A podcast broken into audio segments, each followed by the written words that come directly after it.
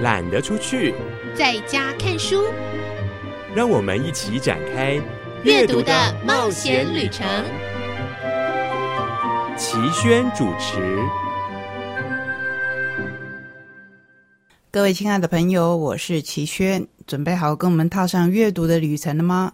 我知道很多人说越来越少人阅读，尤其是实际的纸本。那么，为什么我还这么努力的在推广阅读呢？不用说，您曾有这样的疑问，我更是常常这样问自己。或许时代变得太快，载具的进步更是日新月异，所以以前可能要几百年、几十年才会发生的变化，现在在几年甚至几个月当中就会有天翻地覆的转变。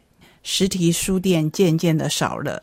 那么以后实体书本是不是也会渐渐的减少呢？对我辈来说，书本不只是娱乐，它还承载了知识，承载了很多跟作者的心灵交流，甚至是跟朋友在聊天的时候产生的共鸣。不管未来会如何，只要今天我们还在，我想我就会继续跟您分享阅读的喜悦。所以。照例的，让我们来踏上这一段旅程吧。欢迎来到懒得出去，在家看书的选书单元。在介绍今天的选书之前，我想要先跟您分享的是，您还记得我们曾经介绍过深夜食堂最新的一本漫画吗？这一套漫画真的真的广受欢迎。那我很开心的在这边分享我们台东故事馆独家的好礼。您现在如果走进书店，你就知道怎么样可以获得新经典文化特地为深夜食堂第二十六集。做了一些赠品的活动，可是这个赠品活动呢，其实都是在网络上，完全完全没有在实体书店当中推出。唯一你可以拿到赠品的是保留给我们的台东故事馆。那至于你要怎么样获得由那一位神秘老板作为图案的这一个提书的袋子呢？就要请你走进我们的台东故事馆，才会得到答案哦。而且数量不多，我都开玩笑说，我都好想好想暗看一个。当然，这个权利是属于爱书的朋友。同时呢，我们还要预告，在第三单元里面呢，我们会跟各位再详细的介绍八月十二号的活动。不过最近呢，我看到我们请到了这位主讲人，马不停蹄的出国去。如果你还有印象，去年我们访问他的时候，他曾经提到，今年他要做两件事情。第一件就是召开全世界的侦探大会，第二件事就是在立法院里面征信业的提案，希望可以获得青睐，也就是给征信业者更多的保障、更多的权限，乃至于征信业者可以为民众做更多的事情。好，我觉得这个侦探大会听起来就很炫，对不对？在这之前呢，这一位主讲人宅尔摩斯的万事屋作者谢志博，他在八月十二就要来台东，希望您可以参加我们的讲座，因为连我都很好奇他筹备的过程以及他们想要讨论的重点，可以先听为快，看看他。到底准备了什么样精彩的大会？说了这些，现在要来跟你讲今天的选书。今天的第一本选书是由麦田所出版的《我还能再看到几次满月》，坂本龙一这一位作者，相信你不会陌生。你对他的认识，应该大部分的人是从音乐开始。或是从我们台湾翻译为《俘虏》这部电影开始，在里面他跟另外一位英国的音乐人 David Bowie 饰演二次世界大战期间敌对国家的角色。俘虏就是 David Bowie 饰演的这一位英国人。那在这里面呢，他创作了一首非常有名的歌曲。在这一本可以说是坂本龙一的遗著当中，他也提到说，因为这首歌实在太有名了，以至于他每次在演奏的时候，知道听众都很期待这一首曲子来当做安可曲，可是他从来不做这一件事情。在这一本书里面，他有很清楚的描述为什么会这样子。好，我要介绍坂本龙一的这一本书。从音乐使人自由到我还能再看到几次满月，以文字为乐器，书写留给后世的决定性自传。艺术千秋，人生朝露，这是这一本书的最后一句话。如果什么都不做的话，寿命就只剩半年。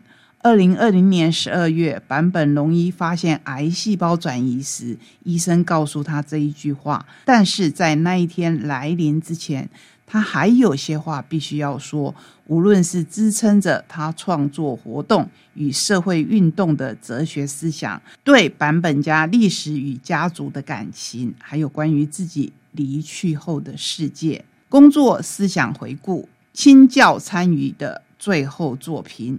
二零二二年七月开始，由日本资深媒体人铃木正文采访坂本龙一，并且在日本的文学刊物《新潮》开始主笔专栏。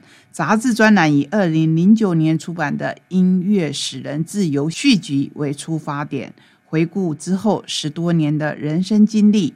与癌症共存，参与赈灾活动，对战争及核能的观察，也讲到旅行与创意。在工作上，从能乐讲到指挥，也有提到二零一九年来我们台湾参与活动，研究原住民音乐的所见所闻。这本书同时也记录了他生命最后一段日子的日记。坂本龙一曾说：“夏目漱石因为罹患胃溃疡而死的时候，也才四十九岁。相比之下，即使我在发现癌症的二零一四年就以六十二岁身亡，也算是非常的长寿。我所尊敬的音乐家们，直到临终前都持续写着曲子。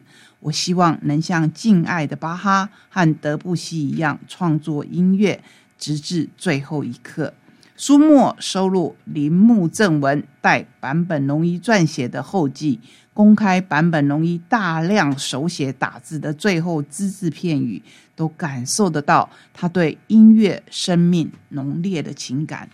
我要特别跟各位分享的是封面，这本书除了在书里面有附录一张坂本龙一的侧面照片海报之外，它的封面。是一台破旧的钢琴，我们可以来说说他的故事。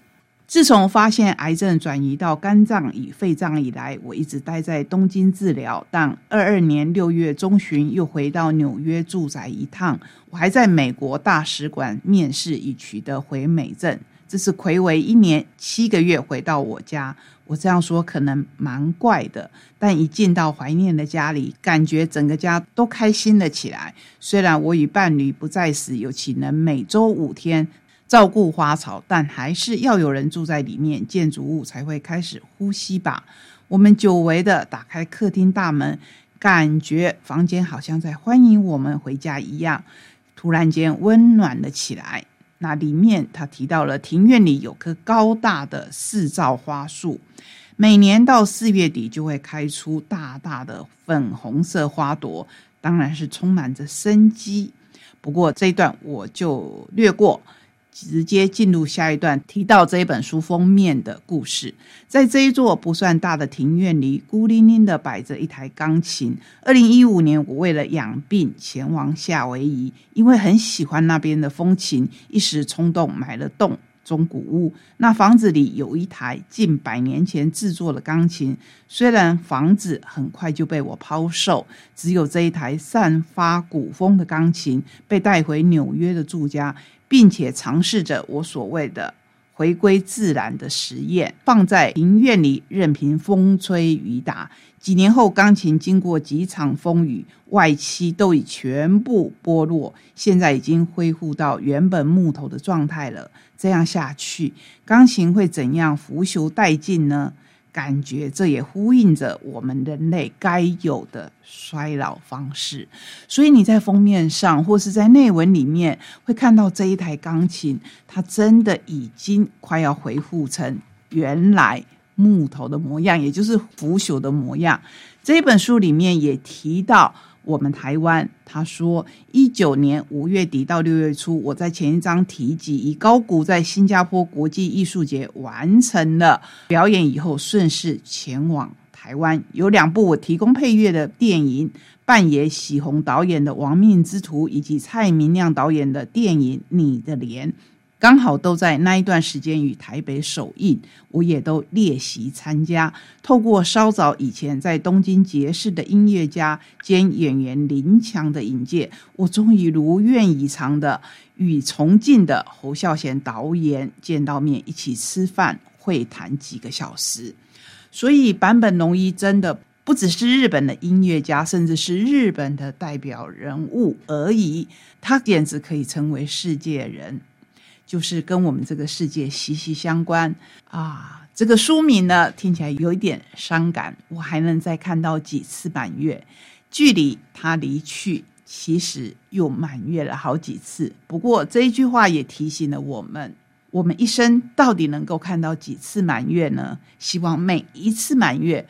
或甚至是每一个晚上的月亮，我们都要很珍惜。接下去介绍今天的第二本选书，是我们熟悉的小五哥范义顺他的新书《老家人》。在陪母探亲的记忆汪洋里，仍有几个极光片语时刻难以忘怀，像是母亲离家四十二年后，与姥姥重逢当下，即在。暗夜寒风中初见大表姐的温柔，那出自人灵魂深处的情感与悲悯，纵然渺小，却是这文化底蕴最动人的真情自信，更是那一层老生常谈却被严重低估的天道本质。本书所有已逝。在世的老家人们，并无丝毫念想及兴趣来与我们较劲为敌。他们恰是如你我一般的庶民，是应当去爱的近人。这一段话意在言外，我相信大家都听得懂。旧书重出，加入了后来他自己回去中国的时候拍的照片。三十年后，范义顺再度拿起了相机，深情关照已成他人父母，甚至爷爷奶奶的当年孩童。透过他的摄影及文字，让我们能用一个新的眼光去看被层层意识形态包裹、够痛苦的实在界。除了发现每一个人的尊严与价值，更让我们找到一个可以对谈以缩短彼此距离的渠道。小五哥的摄影不用说，早就获得国际的认证。每一幅照片，不管是风景或是人，都可以深深的触动我们的心。真的是看起来感触良多。谁都有家人，他为什么会加上一个老家人呢？当然是中国跟台湾之间政治形势的特别。我在这边跟各位分享其中一帧。我很喜欢的照片，文字是这么写的：老家的冬天，二度探亲临别的那个早晨，天空竟然飘起了小雪。在车子驶离老家村子前，拍到这一张诗意盎然的照片。这是二度探亲行最后一张拍到的照片。就在前几分钟，母亲才万般不舍的与姥姥告别，而那也是我最后一次看到姥姥。日后。据二姨说，姥姥在母亲出门后就再把持不住，急得大哭起来。姥姥曾经对母亲说：“每回想到逝去的大舅，就好像有万千蚁群在啃食他的心灵。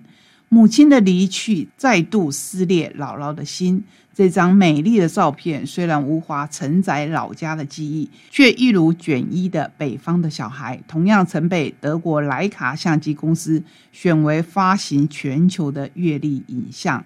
两张照片相互呼应，仿佛是一个告别。却也是一个开始。我觉得生命最美丽的循环就在一次，我们会不断的结束，可是也会不断的开始。今天为你选的两本选书，虽然其中有着告别，可是我相信也有着开始。让我们开始更加珍惜自己的生活，如我们在节目当中介绍过的。我们的蓝调时光编剧卢锡金说的：“你什么时候才要开始幸福呢？